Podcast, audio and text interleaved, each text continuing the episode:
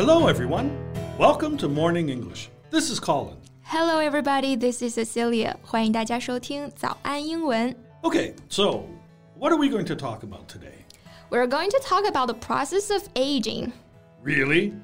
So instead of making a couple of jokes about my age, now we are spending the whole episode stressing how old I am. No, see, this is what I want to talk about. 我们这期节目聊的就是坚决反对你这种谈年龄色变的心态啊。 Oh, I am the target again. Yeah，年纪大怎么啦？不就是虚长了几岁吗？我看你该幼稚的时候还是挺幼稚的啊。 Yeah, right. Yeah, I know you can always take a joke. Am I not the most good natured person who has ever lived? You good natured，不能说一模一样吧，只能说毫不相干啊。我们知道，someone's nature 可以指一个人的性格或者说本性，所以呢，good natured 作为形容词呢，就表示天性善良的、性情温和的。 In other words, a good natured person is naturally friendly and does not get angry easily. And that is me. No, no, no. To prove that, let's talk about aging process as you like.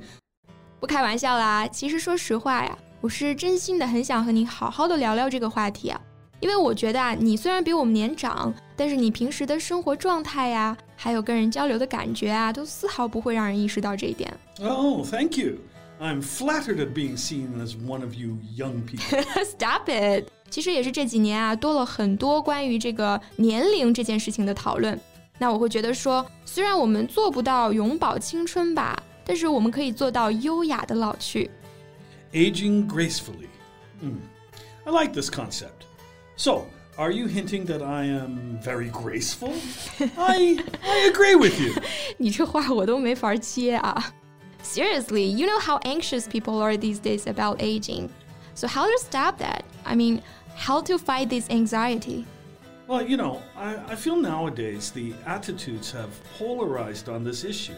It's either refuse to face aging and avoid the subject completely, or talking about it all the time, both of which are not healthy in my opinion. 嗯，I got what you mean here. 那一部分人呢是天天念叨， 哎呀，我都过了二十五啦，四舍五入就三十啦，怎么办啊？怎么办啊？就是特别的焦虑啊。Sounds like you. 没错，就是我，哎，惭愧惭愧。那另一部分呢，就是对年龄这个事情讳莫如深啊，就不愿意去聊，去面对人会变老这个事儿。Which is another form of anxiety. 没错，那这就让我想到了我们国家的一个著名演员啊，叫做刘晓庆。她曾经呢，好像就有一点点这种愿意一直停留在某一个年纪的倾向哈。 How old is she now? She is 68 years old, but uh, she doesn't look like that, of course. And um, she is still active in acting? Yeah. The thing is, she was in quite a few films these years, but the latest one was the first time that she played an elderly woman, a grandma. Wow. So, uh, what are the roles she usually plays?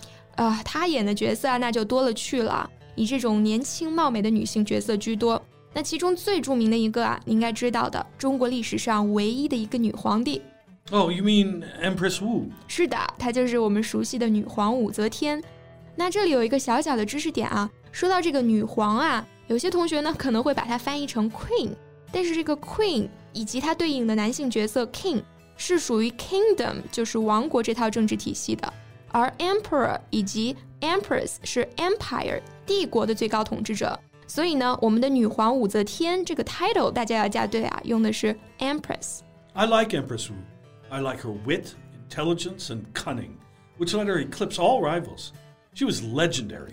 是的，毕竟啊是我们中国历史上独一份儿的女皇嘛。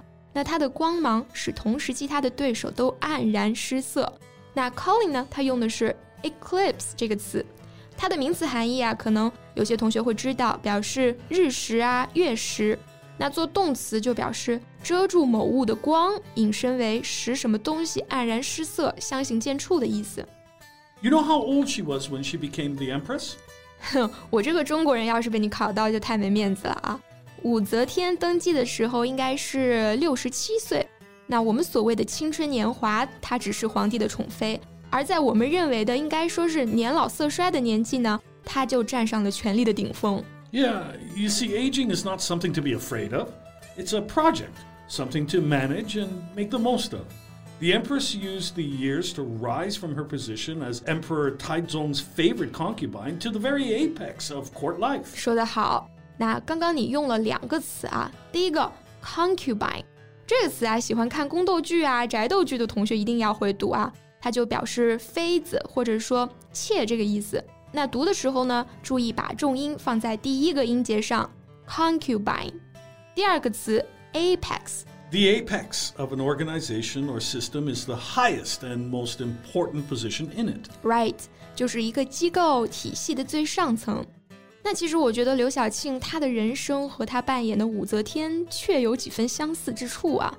The star of more than 60 films and TV shows has a resume that includes four marriages, once being China's richest woman and a jail term for tax evasion. And Empress Wu, she had scores of lovers, ruled through 72 prime ministers, and is believed to have killed her own daughter. Their lives are both full of complexity and uncertainty. 嗯。我觉得这种复杂性真的是只有随着年纪的增长才能够获得的。 其实，在我看来，也是非常高级的一种魅力。Yeah, because the more we experience, the more self-knowledge we have. 是这样的，做人啊，贵在自知嘛。那这个 self-knowledge 就是指自我认识、自我了解，或者我们可以翻译成自知之明。Only when we have enough self-knowledge can we exert more control over our feelings and behavior. 嗯。这也是为什么很多观众其实不太接受刘晓庆现在这个年纪来演一些少女的角色啊， 他们会觉得说，哎，你为什么不去演那些真正贴合你自己的角色呢？Well, I think she's got moxie, accepting these challenges. 嗯，Not everyone digs her moxie，不是每个人都欣赏她这份勇气啊。那这里这个 moxie，它就等于 courage, energy and determination，勇气、精力和决心，它是一种人格力量。那在刘晓庆的新作里面呢，她第一次扮演了奶奶的角色啊。对于她这个 不认老、不服老的性格来说，那这又何尝不是一种勇气呢？